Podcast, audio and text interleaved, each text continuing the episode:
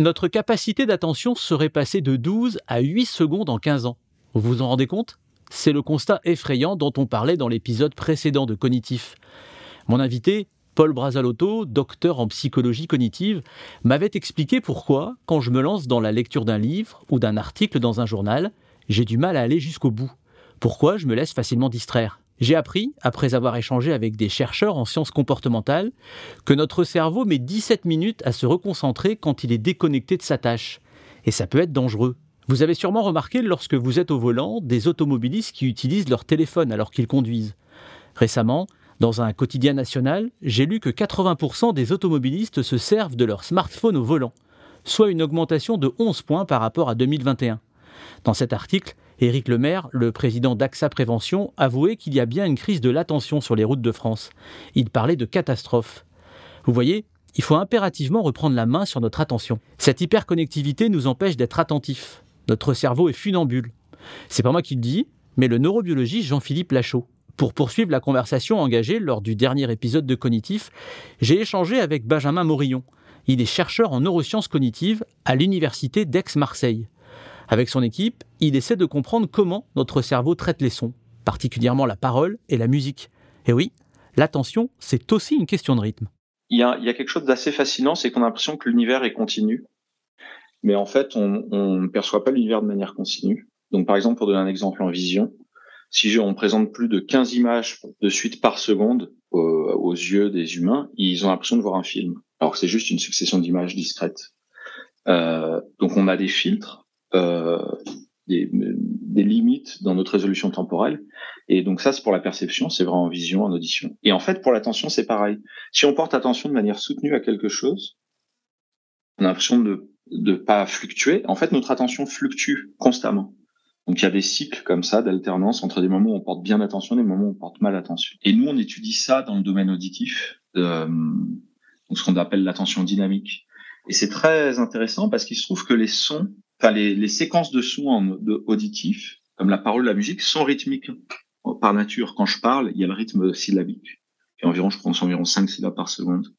Puis quand on écoute de la musique, c'est le, le tempo, le beat c'est environ deux notes par seconde, donc c'est un bit de 120 BPM souvent, comme ça.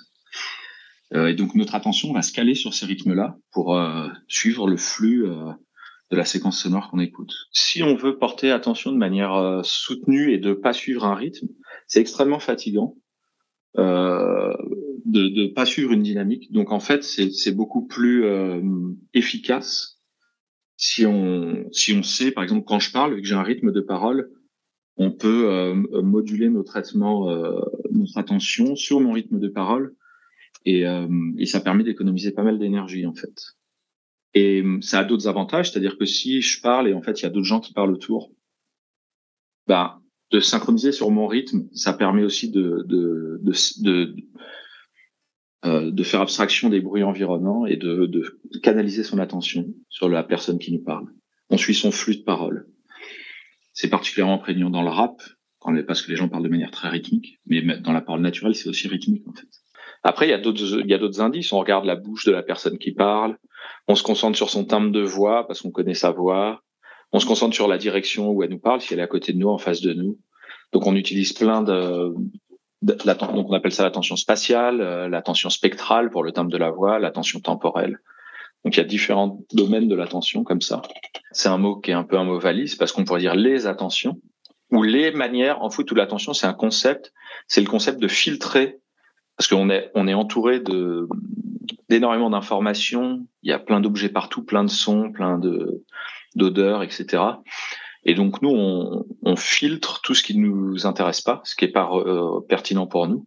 Donc l'attention c'est ça, c'est ce mécanisme de filtrer pour pour ne traiter que ce qui est pertinent. Et donc, il y a mille manières de filtrer l'information qu'on perçoit. Par exemple, quand on rentre chez soi, on porte pas attention à tous les objets, sinon on va pour deux heures. Si on a faim, on va au frigo euh, directement. Souvent, dans, dans, notre domaine, on dit qu'il y a deux choses. Il y a les, ce qu'on appelle l'attention et les prédictions.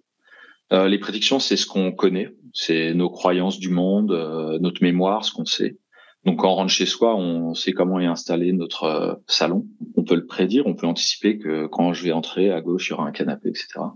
L'attention, c'est plus ce qui nous intéresse sur le moment. Donc, on peut très bien porter attention à des choses qu'on connaît déjà parce qu'on les aime. On réécoute une musique qu'on connaît par cœur, mais on lui porte attention. Mais souvent, on est quand même assez, pas mal d'humains aiment la nouveauté. Donc, on porte attention aux choses justement qu'on maîtrise pas parce que euh, c'est nouveau, c'est un peu excitant. Il y a un, il y a un peu une la, la, la soif d'apprendre, des choses comme ça. La quête de la nouveauté, l'expérience. Par exemple, si je dis euh, bon, on a tous vu des billets de 10 euros euh, tout le temps, donc on, on, les connaît par cœur, on sait par cœur voir un billet de 10 euros. Bah, dessiner un billet de 10 euros. Bah, les gens sont, ils mettent souvent ils font un rectangle, ils mettent un 10 quelque part, puis ils mettent euh, le signe euro quelque part, et, ils ont, on n'arrive pas à, on n'arrive pas à savoir quel est l'objet spécifique qu'il y a sur le billet. En fait, notre mémoire est très mauvaise. Si on demande aux gens qu'est-ce que vous avez mangé il y a, il y a quatre jours à midi, les gens s'en souviennent pas. Donc on a cette illusion qu'on voit tout, qu'on retient tout, qu'on a une, qu'on maîtrise notre environnement, mais en fait on est un peu des taupes aveugles euh, la nuit dans le noir, quoi. Mais on n'en a pas conscience, donc c'est confortable. Et du coup, ça arrive très souvent que deux personnes qui ont vécu une même situation en aient des souvenirs complètement différents.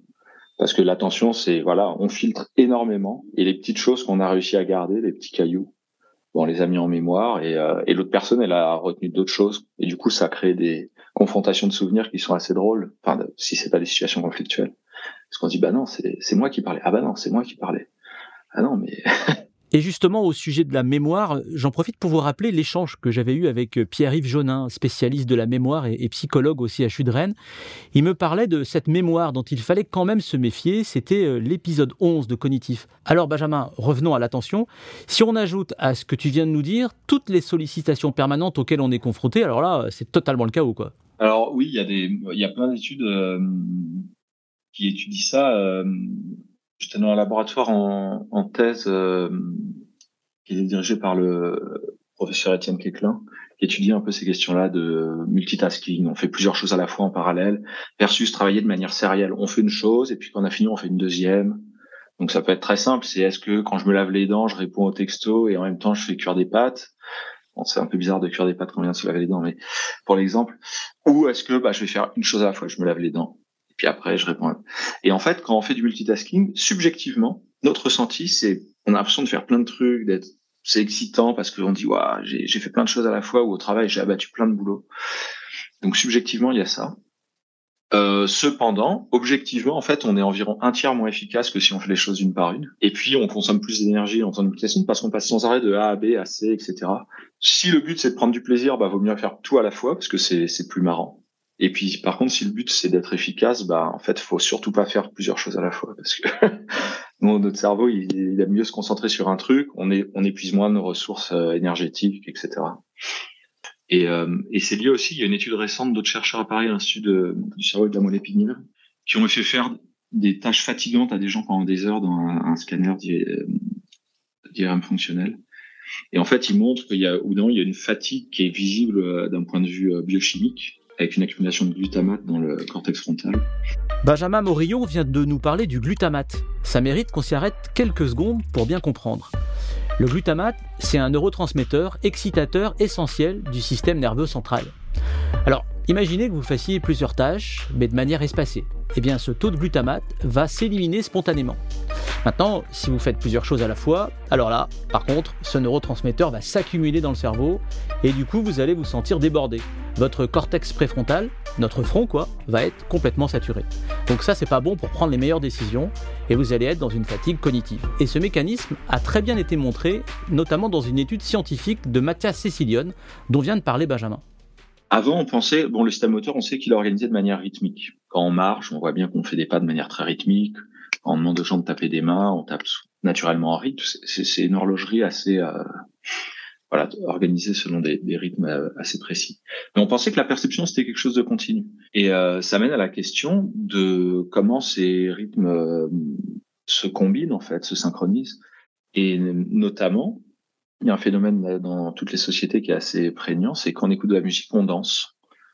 donc on perçoit un stimulus et naturellement, on se met à, se mouvoir en rythme, bien évidemment pour se synchroniser avec la musique.